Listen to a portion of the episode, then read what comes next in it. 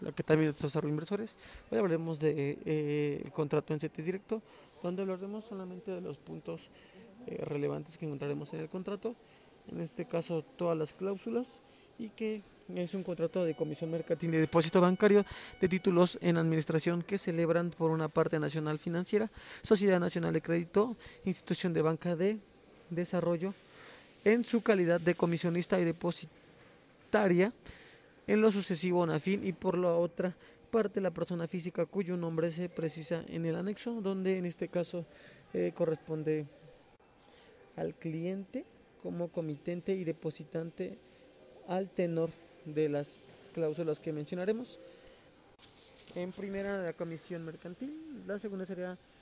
apertura de la cuenta en CETES directo, otro también será el manejo de la cuenta de CETES directo, el depósito bancario de títulos en administración, servicio de domiciliación, comprobantes de operación, estados de cuenta, venta de valores, bloqueo de la cuenta de CETES directo, modificaciones al contrato, vigencia, terminación del contrato, disposiciones generales, prohibición legal, supletoriedad y jurisdicción. Eh, en esto nada más fue lo que corresponde a cada cláusula como tema y en el siguiente podcast detallaremos cada uno y más adelante ya tendremos eh, en un video